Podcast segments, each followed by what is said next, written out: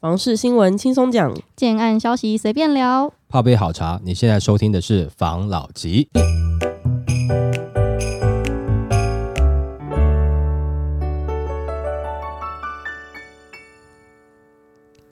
关心你的房事幸福，我是房老吉。我是大院子。我是茶汤会，我们常常在网络上看到，尤其现在自媒体时代越来越盛行，嗯，常常在那个网络上面看到什么股市专家啊、房市专家啊、什么事专家啊都有嗯，然后还有风水老师啊，对对，就是之类的。这些人呢，他们会用专业的角度去分析一些事情，嗯可是很多很多这些人其实在这个他们的领域都没有赚到什么钱。嗯，那原因呢，今天来跟大家分享一下，这新闻蛮有趣的。好，很多房产专家没赚到钱，竟因太内行，皆买房最佳态度。有一些大老板问房产专家房地产未来的趋势，房产专家就说房地产不是房地产，是财务问题。那房地产每天都会有商机，眼光好的、财务好的，他们会很勇敢的危机入市；眼光好的、胆子大的，只要他们对未来有所疑虑，但是只要风生水起，情势转好，看到房地产开始上涨了，离开下跌的谷底，他们虽然不是先知，但是会勇敢的如台燕拿香随拜。大老板听到这个房产专家这样讲，都感到非常的满意。那不管走到哪里，不管哪一年、几十年来，常常有人问这个房产专家：现在可以买房吗？可以投资吗？甚至多年前马英九政府时代，两岸交流热络，来台湾驻点的大陆记者看了这一个专家的名片，也会这样子问他：那房子呢，真的是每一个人的大事。那专家说是财务问题，是你的口袋现金够不够？如果是自住的，看到喜欢的就买吧。也许你觉得买贵了，但是隔了三到五年，房价竟然大涨了。回想三年前、五年前的买房，今天看这个算贵吗？何必计较这些小小差距呢？那很多内行的房地产专家为何没有赚到钱呢？因为他们太内行了，斤斤计较，杀价的幅度特别大，当然不容易买到。外行的不太会杀价，就买到了。隔了五年、十年，房价涨了，甚至大涨，内行的捶胸顿足，外行的锣鼓喧天。那以前常有建商找代销公司卖房子，代销公司很快就卖掉了，建商跟代销的庆功宴高兴的不得了，但是隔壁的建商同业建案却没有卖好，建商老板非常失望，很生气。两年后房子盖好了，反而房子涨价了，甚至大涨了。这一家建商的老板庆幸两年前卖不好，却因祸得福，也是锣鼓喧天庆功宴。而当年卖光光的另一家建商觉得很后悔，为什么不保留一些等它盖好呢？未来呢就是这样子难以测度。那最近遇到细致大案的老板，两到三年前预售屋卖得很顺利，现在也顺利交屋，现金入袋，特别的恭喜他，他也很开心。毕竟今年的房地产没有两三年前的好。那专家并关切的问他：“那你有留下一间房子吗？”那他说有，留给自己准备住的这一间房子也涨价了。两三年前买的客户都非常高兴，那个时候买三十几万，现在已经五十几万了。购物人开心，建商交屋也会特别的顺利，大家都开心。他这个新闻呢、啊，我就嗯想到两个例子。嗯，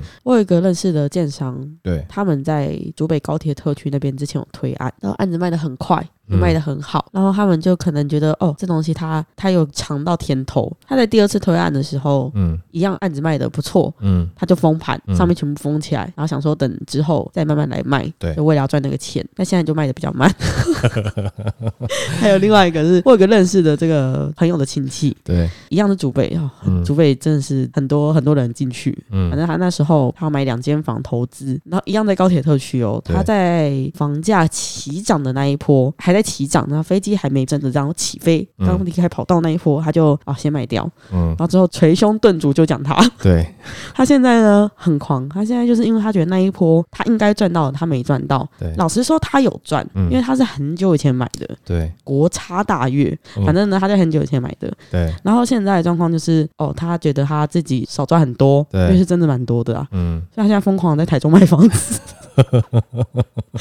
好 好恐怖哦。我跟你讲啊，这个就是把它当成股票在看了嘛，对不对？嗯哦，就啊，我卖太早了哦，或者是说这个我要抢进低点。我们先针对哈、第一个啦，就是说他讲说很多专家有没有，就是后面在捶心肝的哈、嗯这些专家哈、其实我们有的时候在聊这个房市，我们没有在太多的这个数据分析嘛，对不对？嗯哈、因为你会发现哦，很多在数据分析的专家有没有，他就是分析个半天，他就不买啊，他就是永远要抄最低点，他就是要买在低点，然后要卖在高点。那我就问一件事情啊，就是说你看股市哦，到底有谁可以真正买在低点卖在高点的？有几个人？到底有几个人？甚至连那间公司自己的董事长都做不到这件事情呢？嗯，就是你怎么预测到这个时候是最低点？然后什么时候是最高点？你如果真的这么准的话，那你早就财富自由了啊，没错，对不对哈？那这个就是我觉得是一个迷失了，就是往往就是太依赖这个数据去看，但是你却忽略了这个市场的一个氛围或是人性面的问题。嗯，其实你在房地产久了哈，你就会发现有的时候哈没有，当然事出必有一些原因呐，不管像之前讲说一些热钱等等的，但是人的这个心境跟氛围哈，我觉得是蛮重要的。嗯而且，即使是景气大好的时候，也有人不一定赚得到钱啊。嗯，但景气不好的时候，那也有人可能有赚钱啊。这种东西很难讲了。所以说你在看这些专家分析的时候，其实你只是用纸面上的数据分析。那我就讲一个，假设你真的会看这些数据，真的会看这些图表，你真的都会了。那你买房了吗？你投资了吗？你到最后还是回到人性那一块啊。对不对？就是我当然不是说吐槽说那个看数据啊什么这些不是不对的，但是问题是你有这些，这只是说对于你在买房或是甚至你要投资房市的一个参考，而不是全部啊。那当然我也不是说人性是全部啦，就说但你不能忽略啦。哦，市场氛围跟人性的这一块你不能忽略。其实有时候你还是要去市场看一看然后多看一下你自己的感觉才会比较准啦。所以他刚刚讲这个状况，的确我们也知道是有啦。对不对哈？就是我觉得哈，这个可能会怎么样啊？就买不下去哦，或者说我觉得这个价格已经怎么样了，我买不下去了。我觉得应该是怎么样的价格比较合理？对啦，我们都讲合理啦，但是有的时候都已经在这个，如果说你是要做房地产投资或是专家，相信你们在市场应该都蛮久的嘛，你就常常知道有的时候市场是不合理的，嗯，常常不合理，对不对？像你说像前面几年，你现在回过哦，因为热钱呐，哈，因为利率低的啊，所以涨起来，这样涨起来好像你这样把它合理化了。我就问一件事情，就是说，那你觉得？这样的事情是真的合理的吗？因为很多热钱，所以台湾房价要不断的上涨，这样真的是合理的吗？你觉得合理，那你就是可能有点投资客嘛，有赚到，你觉得合理，你有赚到。那自助客会觉得说，那为什么政府把这个热钱流进台湾买台湾房地产，导致我们年轻人买房的这种居住正义，为什么政府不管制啊？那如果说为了选票，政府管制了，那你今天搞不好热钱进了台湾都不能炒作房子的时候，那这个东西合理了吗？热钱进台湾导致台湾房地产涨，不单单只是热钱进台湾，也关系到不管是台湾的政策，甚至台湾的利率，有很多东西嘛。那还有大家一窝蜂的跟炒了嘛，对不对？这个都其实很多加在一起啦，不能只是单纯看一点。然后，所以刚刚这个专家讲的，讲其他专家的，我是认同的，我是认同，的确会有这样的状况。那像像有时候建商说啊，我今天卖太快了，对啊？专家讲到嘛，哈，卖太快，我很高兴，对不对？那本来没有卖掉的哈，本来很生气，结果谁知道哈，他卖比较慢，后面房价都涨了，所以他后面卖出去，他赚更多嘛。我就举个例子嘛，就是因为你刚刚讲到这个竹北嘛，但我们就简单带一下，不指名啊。之前竹北知名的天坑建商嘛，他出了状况以后，大家想说啊，那个房价要跌了，是的，是跌了。但是现在得到状况是什么？就是他加价卖嘛。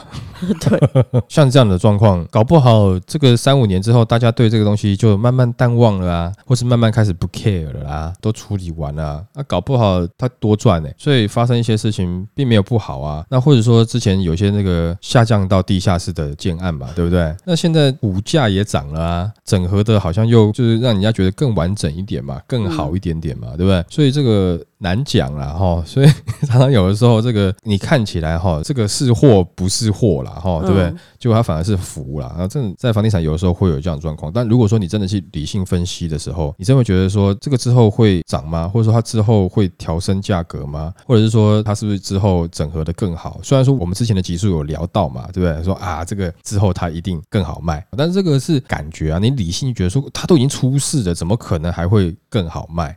或者说它已经出事，怎么价格还会上去？哎，对啊，但是 市场就不理性嘛，所以你有时候要去感觉一下、感受一下哦，然后你就会知道哦，他有时候这样的操作啊，为什么真的就会成功了？你就会发现市场上就是会有一些不是那么理性的人，但是这些人在未来时间放了一段时间以后，他有没有赚到钱？哎，他有赚到钱呢，所以他好像不是不理性哦。他反而回到最后，你看他，他搞不好是最理性的。为什么你知道吗？你觉得这个案子有没有？他发生一点点事情，你就不买了，对不对？但是这些理性的人是什么？你知道吗？他觉得只要地段好，未来就一定会涨，所以他坚持，即使有点事情，他也买下去。反正这些事情迟早都是能够修补好的嘛，对不对？没错。哦，所以换个角度来看，哦，也许他们才是更理性的哦，嗯，不是他们疯哦，最后他是笑我们看不透了。哦，我们笑他太疯癫，他笑我们看不透，这样子。你这梗到底现在还有多少人知道？嗯，跟我年纪差不多，应该就知道了。OK，好，来下一则。这一集呢，我们来聊就是关于二零二四的房市，大家应该都有所期待。嗯老实说啦，因为大选后嘛，嗯然后加上现在很多大家觉得利空都已经差不多内容都底底定了，对，嗯所以应该是有期待的。然后我就看一则新闻，要跟大家讲，就是二零二四的房市可能也不会如同大家期待的这样，来跟嗯，大家分享一下。好，二零二四房市可以乐观，大咖建商探已被打得稀巴烂。台中知名豪宅建商董事长表示，这几年政府一连串政策已把市场打得稀巴烂，而且今年经济表现不见得好。今年一月不管谁当选，业者都要步步为营。那他表示，缺工问题一直很严重，但未见政府解决，而不少打着居住正义名义的政策，则让业者感受很大压力，如限期十八个月开工，否则收回部分贷款。政策溯及既往，就让很多业者压力大增。另外，政府寄出囤房税二点零，希望多屋族卖房，但有些屋主不是是不愿卖房，而是央行限贷令规范，台北市总价七千万元，新北市六千万元，其他县市四千万元以上房屋限贷四成，买方受限，房子卖不掉。那他表示，囤房税二点零和高价宅信用管制政策矛盾冲突，屋主房子卖不掉，又在被课囤房税，等于是双重压力。那他也表示，虽然不少同业乐观看待今年房市，但经济复苏脚步尚不稳，今年经济不见得会比较好，业者又必须面临碳费问题，且先前一连串打房政策已把房市打得稀巴烂，不管谁当选，今年还是要步步为营。那真的，他这个新闻，我觉得他就是表示现在房地产已经很难再起来了，嗯，很难在短时间起来啦，对也不是说很难再起来。对，然后就是政策囤房税二点零。嗯然后平均地权条例大部分都已经尘埃落定，规则怎么样，差不多都已经确定了。对今年已经不是一个可以疯狂起来热炒的市场，跟前几年已经不一样了。对，只是他说每一个候选人当选都不太会有太大的改变，这个我觉得不一定啦。嗯因为如果是侯友谊的话，可能就不一定啦。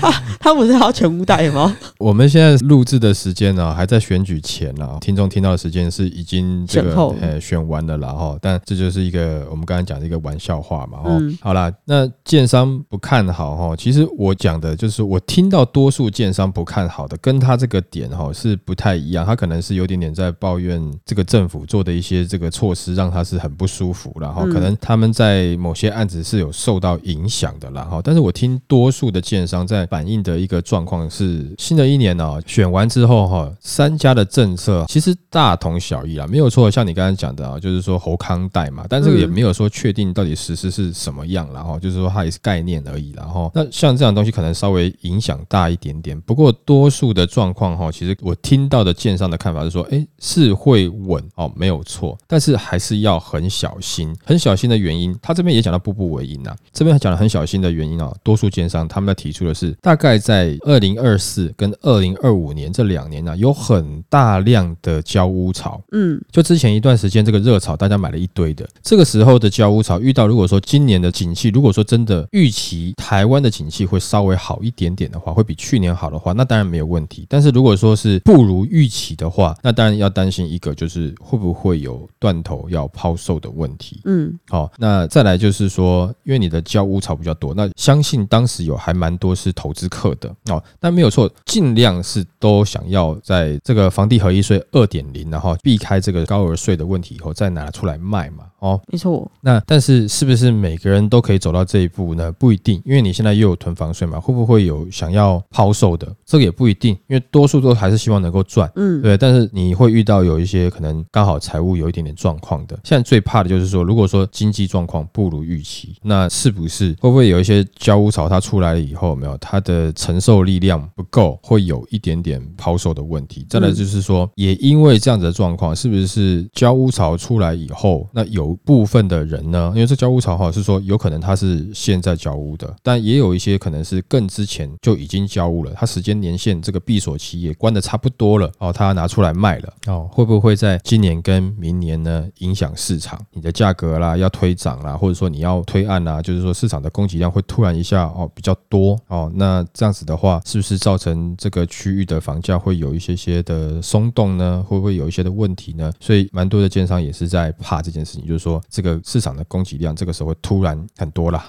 哦，就是说已经交屋了嘛。嗯呃那这个时候是不是要再推大量呢？这对他们来讲也是有点紧张，也是在思考这个部分。那刚刚这个建商讲的有没有可能是他们之前有些案子是有受伤过啦？的确是也有听到有些建商这样讲，但是问题是好像感觉抱怨政府这一块哈，最近没有再多谈啦，可能之前都已经抱怨完了。嗯哦，最近他们在看展望二零二四今年的这个房市的话，其实都还是关注在说前面几年的一个交屋潮对现在市场的一个影响，再是今年的经济状况，然后会不会影响到这个有些准备要断头啦，或者抛售的问题？那他们在推的案子呢，是不是要多找一个可能比较新兴的区域，在总价控制的更漂亮？嗯让当时这些投资客呢想要抛售哦，也抛不出来，因为你可能在炒作的蛋白区买到一瓶的价格哦，我用假设好了啊、你已经买到四十万一瓶了，但是我在更新兴的区域有没有在推案的话，我可能只推哎二十八万三十出一瓶，那我们两个的距离又不太远，共享差不多的未来建设，共享差不多的未来愿景，这样好了，因为建设还没来，只有愿景哦。那这样子的话，是不是你有可能这些投资客的房子还是卖不动哦？还是还是我建商在卖，这个建商还是会去控制啦。所以目前听到的状况是在担心的部分是这样子，但普遍性最后还是会讲说，应该今年还是稍微稳啦，不会大涨，但是今年应该看起来还是稳，会有稳定的成交量，不是说稳了啦，没事啦，不是，是稳稳的哦。你不要推大量的案子，但是我们也知道，其实今年哈、要出来的新案也还蛮多的，该拖的不能拖了，蛮多新案要出来了，对不对？所以也就是说，这个市场上的这个新案供给哦，可能也不会少。所以我刚才讲的这个建商他们在担心的问题，在这点上会不会一下买卖转移动数变多，然后你的新案供给又变多，那造成这个市场是不是会有一些滞销的一些问题的啦？哦，所以我听到的是大致上是在这个部分啦。哦，跟刚刚这个建商强调的点是有那么一点点不一样啊，但是可能这个建商他在讲的东西，也实质上是针对每一个建商是有相当程度不一的冲击啦，只是人家已经懒得讲而已啦，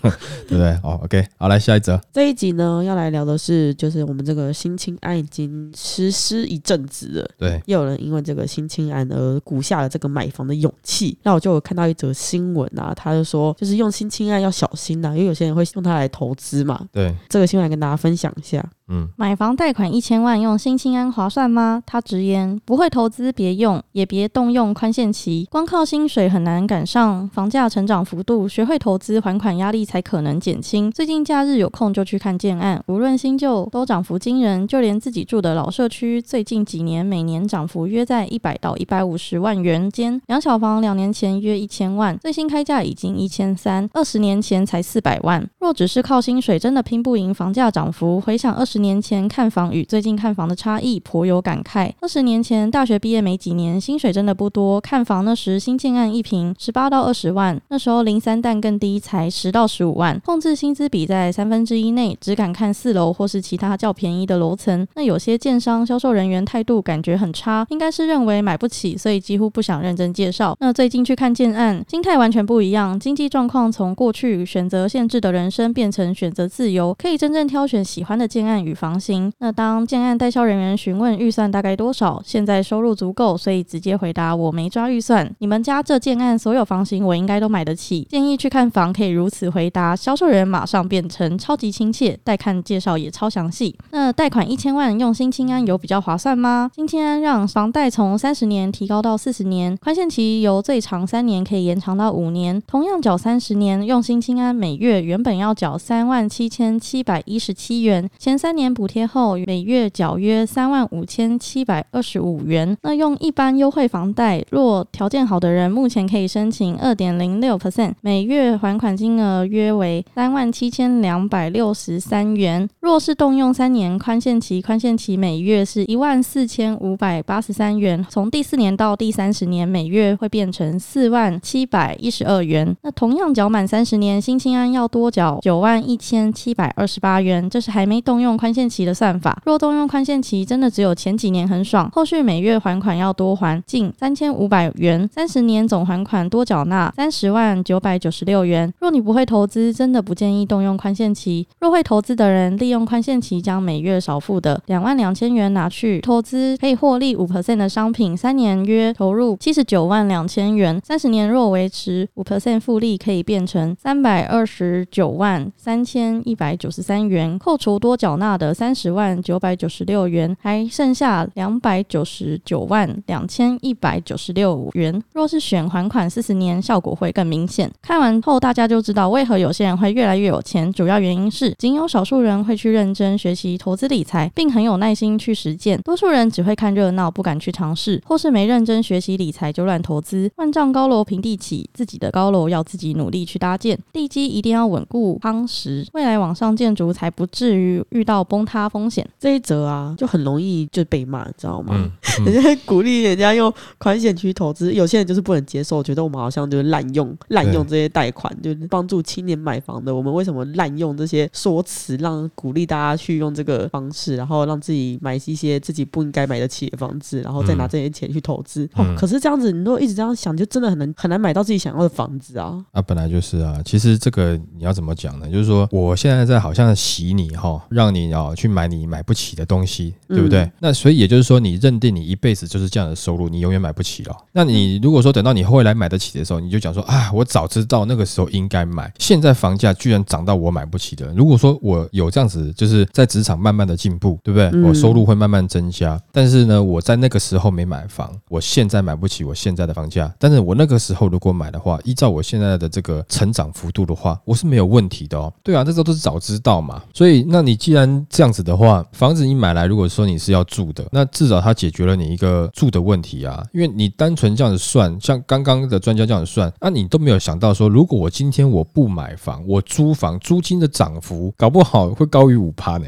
有可能哦。我不是说你买了房子然后租出去，你的获利一定会五趴，而是说他刚刚算出来那个五趴的那个金额有没有？你搞不好就是交给房东啊，对吧、那他那个总额啦，哈，就比如说你多付了九万多块，你去租房子，搞不好就是这样的金额啊。甚至你未来你因为你可能成家了，对不对？你要租的房子空间要变大了，等等这些问题，就是你没办法单独的去看嘛，因为这些算是你住就是一个成本嘛。你今天你不买来住，你也要租房子住嘛，你选择哪一个而已啊。但是如果说你今天真的选择你要下去买了，那宽限期好，你说不要乱用。对啦，那难道你不用吗？你刚买了房，你总是付出了一些钱嘛，那你不需要时间复原吗？就像是我今天去捐血，刚捐血完，我也有一瓶小牛奶喝啊，休息一下嘛，对不对？哦，所以你宽限期不用，就代表你其实有那一点点啊，啊，蛮有的啊，所以你也不差那九万嘛。那但是我会差那九万，那为什么我还要用宽限期？但因为我需要时间复原呐、没错那我三十年的房贷跟四十年的房贷，但没有错啊。我四十年，我每个月我这样的付起来有没有？我还可以顾到我基本的这个生活品质嘛，对不对？你总不能说我买了房以后，我就是用三十年房，我那我用十年房贷好了，我每个月呢，我就只剩五百块可以吃饭，那你怎么活啊？哦，那但是如果说你今天四十年，哎，我平常日子还可以过得至少有一个水准的话，那当然你选择四十年啊，因为这样子的你平常的生活又顾到，然后你房子也买下来了啊，没有错，你会多付一些利息啦，对，就是不要说这个利息你把它看得那么重，因为你整体的要去看是，你买房子不就是为了让你的生活是有一个可以依靠的部分嘛？当然你也希望它未来能够涨啦，对不对？但你如果所有东西都算得这么详细的话，你可能就没有考虑到你平常生活该怎么样顾了嘛。对不对哈？那如果说